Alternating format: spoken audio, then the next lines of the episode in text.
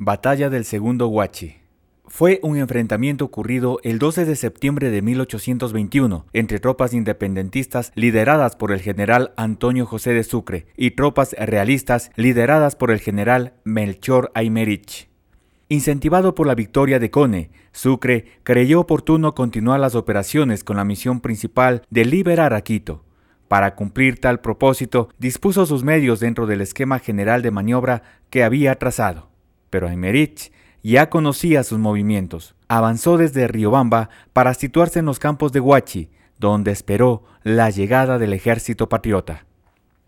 El 12 de septiembre de 1821, las dos fuerzas se avistaron en el mismo lugar en que el año anterior los patriotas habían sido derrotados. Los españoles, conocedores mejor del terreno en el que se iba a luchar, habían tomado posiciones muy ventajosas. Contaban además con una poderosa fuerza de infantería que superaba en casi el doble a la de los patriotas y una lúcida y bien entrenada caballería, muy adecuada para el lugar donde se iba a luchar.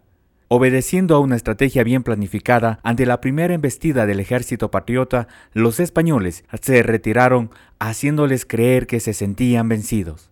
Entonces el general Mírez cometió la imprudencia de permitir que los batallones Albión y Guayaquil se dispersaran con el propósito de perseguir a los realistas.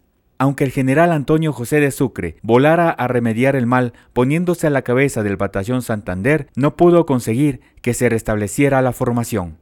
Introducido el desorden, aparecieron en línea la infantería y caballería realista. Los patriotas no pudieron resistir el ataque simultáneo. La batalla que había de consolidar la liberación definitiva de los territorios de Quito culminó en el peor y más sangriento revés de los patriotas durante la independencia ecuatoriana.